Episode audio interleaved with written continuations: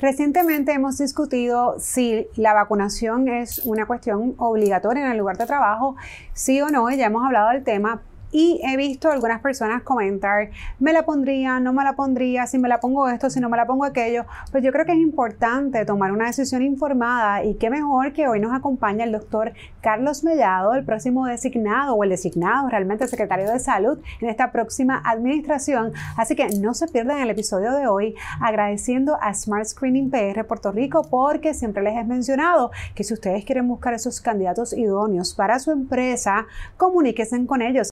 787-523-4393 o a www.smartscreeningpr.com. Si se trata de buscar ese candidato que necesita tu empresa, comunícate con ellos. Esto es Recursos Humanos con Calle.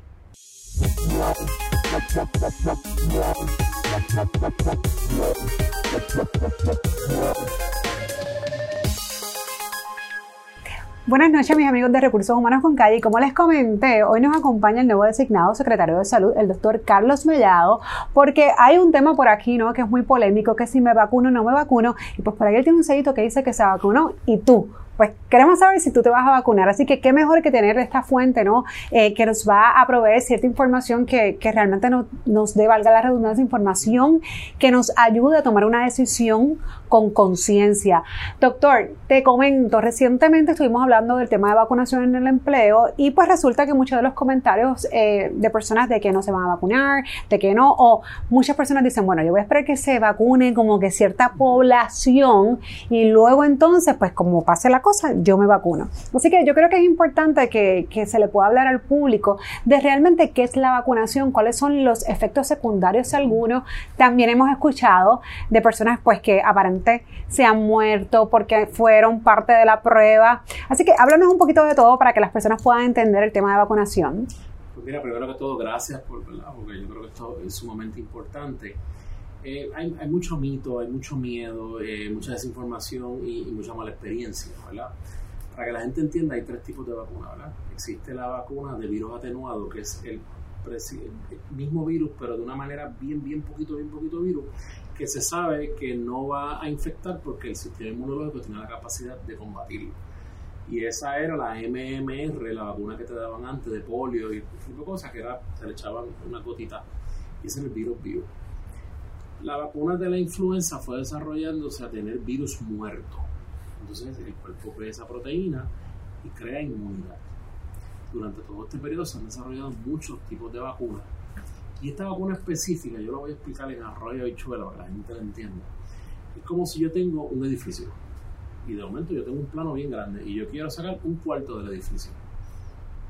Pues, los científicos cogieron todo el plano, que es el RNA del virus, y buscaron dónde estaban las antenitas que tiene el virus, que eso es el M-spike, que eso es una glicoproteína, una proteína y un azúcar. Y sacaron, extrajeron eso mismo y lo pusieron en un RNA mensajero, que lo que hizo eso en mí hoy es entrar dentro de una célula y que esa célula empezara a crear esa antenita. Ese efecto iba a durar de 15 a 20 minutos nada más. Cuando esa antenita sale al torrente sanguíneo, viene otra célula que crea anticuerpos y empieza a crear anticuerpos porque esa antena, que no tiene la capacidad de infectar, lo que ella hace es que se pega a los receptores de la célula ACH y cuando se pega en el proceso normal del virus, entra el RNA completo, o sea, el plano completo del edificio y la vacuna lo que empieza a crear es una cadena de RNA, o sea, el propio virus y ese proceso de por sí produce una inflamación y muerte de la célula. Este no, porque está en un RNA mensajero que lo mete en una gotita de aceite. Y eso, lo que, como te dura 15 a 20 minutos, lo que creaste es, es esa antenita específicamente. Eso es todo lo que es la vacuna, ¿verdad? Dentro de las pruebas que se hicieron, se habló de que hubo seis personas que murieron, de las cuales cuatro personas estaban en placebo, o sea, que no tenían la vacuna pudieron tener enfermedades y condiciones porque precisamente se prueba en toda la población. Y las dos personas que sí se le dio la vacuna, una murió de infarto y otra murió de, creo que, derrame cerebral, una enfermedad vascular que ya estaba comprometido. Y precisamente si tú le pones la vacuna a este tipo de población, la muerte no está directamente proporcional a la vacuna, está directamente proporcional a que la persona murió por su propia condición. Dentro de los efectos secundarios que pudo haber creado la vacuna, solamente se reportaron 138 efectos secundarios, que era dolor de cabeza, dolor en el área y un poquito de fiebre, lo cual no es algo común porque tú lo que estás creando una inmunidad a base de esa específica parte del virus que no infecta. Cabe la posibilidad, esos son los 138 tal vez, ¿verdad? Efectos secundarios que hasta el momento se han reportado, pero cabe la posibilidad de que luego de una vacuna se reporte, qué sé yo, al año o tiempo después que digamos, bueno, esto sí lo podemos asociar a la vacuna que me puse hace seis meses atrás, hace un año atrás. Mira, en este tipo de vacuna no sucede eso. Este tipo de vacuna es bastante segura. Yo sé que mucha gente habla de, de la mala experiencia que tuvieron en autismo. Y el autismo lo que se hacía era con el propio virus vivo crear un proceso de inmunidad bastante agresivo y eso podía generar en algunas poblaciones inflamación en ciertas áreas que podían desencadenar posteriormente este tipo de condición. Esta vacuna es totalmente diferente y ahora vamos a establecer lo que es un riesgo y un beneficio. Si ahora mismo yo tengo una gran población en Puerto Rico que se infecta, una gran población que deja de, de ser productiva, una gran población que pudiera caer en el hospital y tener un proceso inflamatorio violento, porque siempre hablamos que el 80% de los pacientes lo que iban a tener era o no síntomas o síntomas de leve a moderado, pero el 20% podía caer en el hospital. Y de ahí un gran por ciento de la población terminó intensivo y murió. Ven, y vemos ahora la vacuna y los efectos secundarios. Es todavía peor correr el riesgo de tener la secuela del coronavirus, que no tan solo si te produce un proceso inflamatorio y eres de ese 20% que termina en el hospital, no sabemos todavía cómo va a terminar sus pulmones por el proceso inflamatorio. No sabemos todavía lo comprometido que pueden estar estos pacientes que salieron de un intensivo y no hablan de la muerte. Claro, entonces eh, cuando mencionas no, y en cuestión de probabilidad y del riesgo, entonces hay personas que dicen, bueno, pues entonces yo voy a esperar que se, y lo hablo, lo hablo especialmente por el lugar de trabajo, habemos 10 personas, pues si hay 8 o 7 que se vacunan, pues la probabilidad es un 80% realmente que no me contagie porque ellos están vacunados y somos solamente dos o tres los que no. O sea que en estos ambientes híbridos, donde pues hay muchas personas que también están pensando eso, qué es lo que se recomienda y si realmente la enfermedad va a mejorar cuando hay un por ciento de la población que no se quiere vacunar versus otros sí. Mira, ahí, ahí entramos cosas de unidad rebaño, por ejemplo. Ahora mismo podemos estar aquí, estamos a una distancia, estamos en un setting normal pero vamos a añadirle 5 o 6 personas más aquí. Eh, tú tienes, yo tengo a mi papá que está enfermo de cáncer, a lo mejor tiene un familiar que también es viejito, está comprometido. Y ahora mismo, si hay 5 o 6 personas aquí, de las cuales quizás 3 lo tengan y no lo, sepamos, pues yo me va a dar, yo voy a ir a visitar a mi mamá por alguna razón que tenga que hacerlo, se lo voy a contar y mi mamá se va a morir. Versus que de las 6 personas que existen aquí, por lo menos cuatro o cinco que tengan la vacuna. La persona que consideró no ponerse la vacuna, estamos protegiendo, estamos creando un escudo alrededor de ella. Entonces, cuando comenzó la pandemia, yo vi un comentario en Twitter de un médico colombiano, dijo, aquellos, aquellos que piensan en un mundo sin vacuna, les presento un mundo sin vacuna. Cuando vino el polio, cuando vinieron todas estas enfermedades, precisamente pasó esto mismo. Eh, y digo, y no puedo comparar las condiciones porque son diferentes. Quizás podemos hablar del 1918, el Spanish Flu, en donde muchas personas murieron, ¿verdad? Y, y entonces lo único que te garantiza a ti erradicar el coronavirus es la vacuna. Ciertamente hay otras medidas del distanciamiento físico y la mascarilla. Hay otro sector que habla de vamos a dejar el proceso natural, inmunidad de rebaño. Por inmunidad de rebaño va a morir mucha gente la inmunidad de rebaño, ese, ese tipo de... Hay países que lo han intentado y realmente no les ha, no les ha ido muy bien. Sí, sí, y los porcientos son los porcientos, uh Y, entonces, y hay una oportunidad ahora de poder salir. Y hay otra pregunta que muchas de las personas se hacen y es sobre, bueno, ¿esta vacuna me va a durar para toda la vida o va a ser como la influenza que me tengo que vacunar todos los años o cada cierto tiempo? Pregunta, esa pregunta, esos 64 mil chavitos. Yo entiendo que se vamos a tener que vacunar todos los años. Yo entiendo que esto va a seguir, va a evolucionar, va a bajar la inmunidad todavía estamos analizándolo, pero eh, es, una, es, una, posibilidad. Porque incluso yo siempre comento que las personas a veces se, se, olvidan de la influenza, incluso antes que llegara el COVID, la realidad es que el grado también de muertes en los Estados Unidos por la influenza seguía siendo bien alto y las personas como que se olvidaron, y se olvidaron los trabajos, de tener los hand sanitizer, de, de todas, las, eh, todas las medidas de higiene, llegó el coronavirus y nos alertamos, pero la realidad es que la influenza sigue matando gente eh, y es una vacuna que nos tenemos que poner anualmente. Así que, ¿cuáles incluso serían las recomendaciones para los patronos, para los lugares de empleo, los establecimientos, donde de igual forma vamos a suponer que pues ya estuvimos en la última fase ¿no? de vacunación y la gran mayoría de Puerto Rico se haya vacunado? De todos modos, ¿qué se recomienda? ¿Cuáles son esas medidas que se recomienda continuar? Yo, yo recomiendo la vacunación específicamente. Para la, la, la, eh, lo puntual con los patronos, hay, hay una guía que estamos tratando, ¿verdad? El gobernador Luis nombró un comité científico hace ya, ya casi un mes, en donde diferentes personas diferentes sectores, virólogos, neumólogos, infectólogos, estadísticos, de todo. Se está diseñando unos protocolos. Por ejemplo, mira, mira uno de, de los conceptos de los patronos, y esto obviamente hay que estandarizarlo y se tiene que dar a conocer. Yo no tengo que cerrar una corporación completa porque encuentro un caso. Porque se ha establecido que si tú y yo tenemos un contacto de menos de 6 pies, más de 15 minutos, eh, no, no, no, va a haber ningún riesgo. Por lo tanto, yo no tengo que cerrar todas las oficinas completas. Se puede hacer ese, ese assessment de lo que ha sucedido y, y, establecer, retirar a esta persona, no retirarlos a todos. Y entonces de 14 se está bajando a 10 días. No es necesario devolver la persona al trabajo con la prueba. No, no es necesario. Porque si no tienes síntomas, se establece que después del octavo día te puedes realizar la prueba, cumpliste los 10 días y no hay ningún problema.